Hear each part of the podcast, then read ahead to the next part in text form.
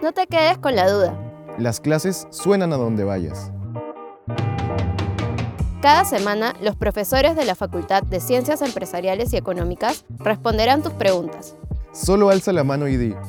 Profe, una, pregunta. Hoy responde Edgar Vera, profesor de contabilidad.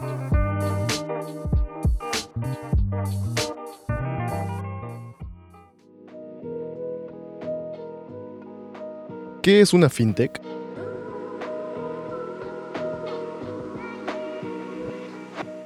Quisiera iniciar definiendo el término de startup. Es un negocio joven o un emprendimiento cuyas principales características son las de ser ágil, innovador y que tiene un fuerte componente tecnológico como parte de su modelo de negocio, con la finalidad de lograr ser rentable, escalable y replicable.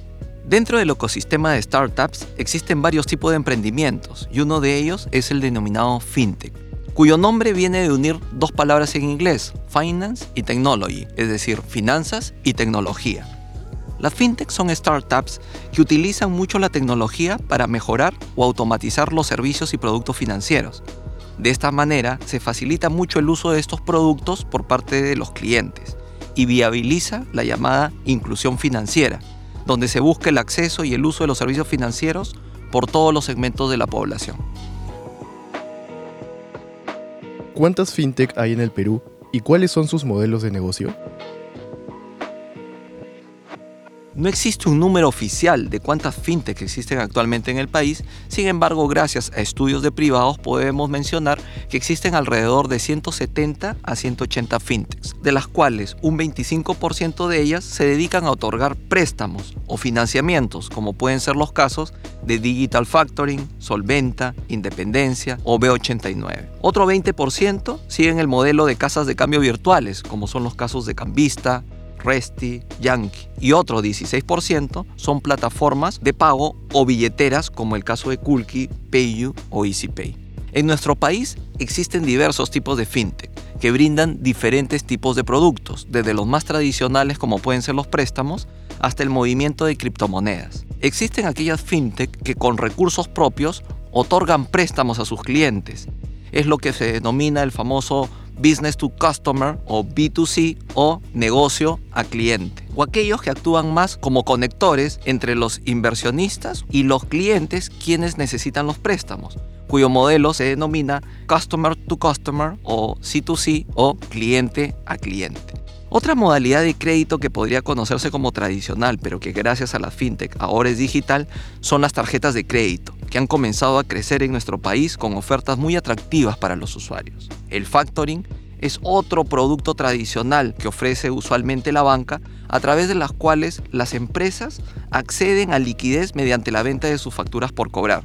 Sin embargo, ahora, gracias a la tecnología, las fintech han logrado agilizar su operatividad y el factoring electrónico se viene utilizando mucho, en especial en las medianas y en pequeñas empresas. También se ha desarrollado muchísimo las denominadas casas de cambios virtuales, a través de las cuales podemos acceder a comprar y vender moneda extranjera y a precios súper competitivos. Otro de los tipos de productos que también ofrecen las fintech son las denominadas transferencias y pagos electrónicos, que se han desarrollado muchísimo en el último tiempo gracias al desarrollo del e-commerce debido a la pandemia COVID-19. Como pueden ver, existen múltiples productos que se pueden asociar a la banca tradicional, pero que ahora son ofrecidos por estas fintech o emprendimientos con el uso de tecnología.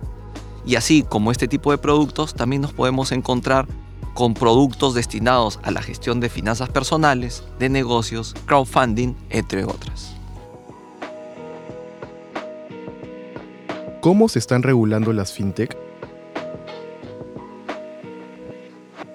Como mencionamos anteriormente, hablar de la fintech en Perú no es muy antiguo y las regulaciones que se han ido dando son recientes. En el caso del crowdfunding, la Superintendencia de Mercado y Valores reguló este tipo de estructuras en el 2020 y por el lado de la SBS, mediante normativa de los años 2020 y 2021, se emitieron algunas normas denominadas regulación sandbox.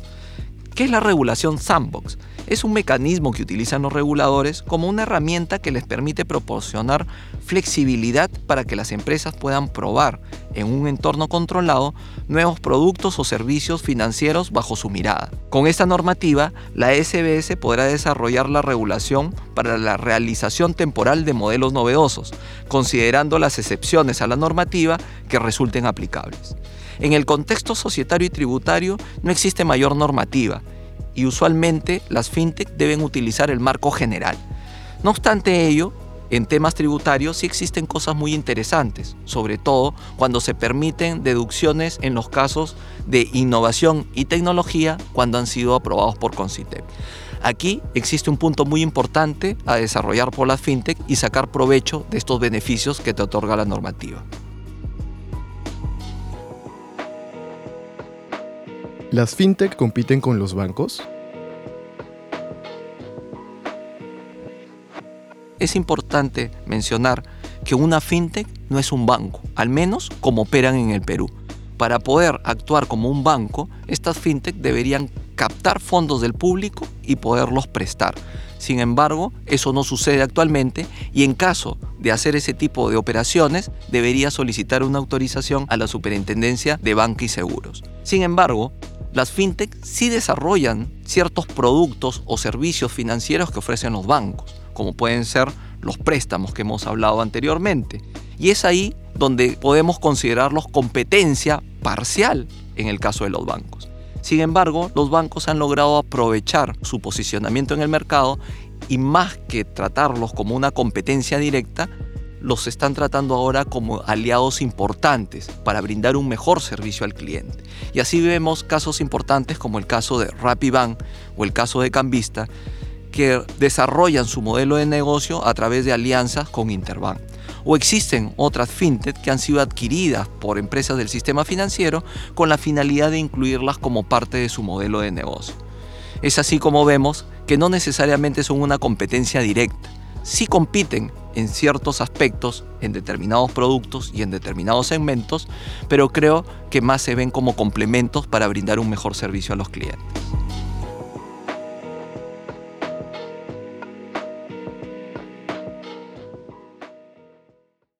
Si quieres que tu pregunta aparezca en un nuevo episodio, escríbenos al correo eventosfacultadcee@ulima.edu.pe. Para escuchar más respuestas a tus preguntas, suscríbete al programa en Spotify, Apple Podcast o la plataforma de podcast que prefieras.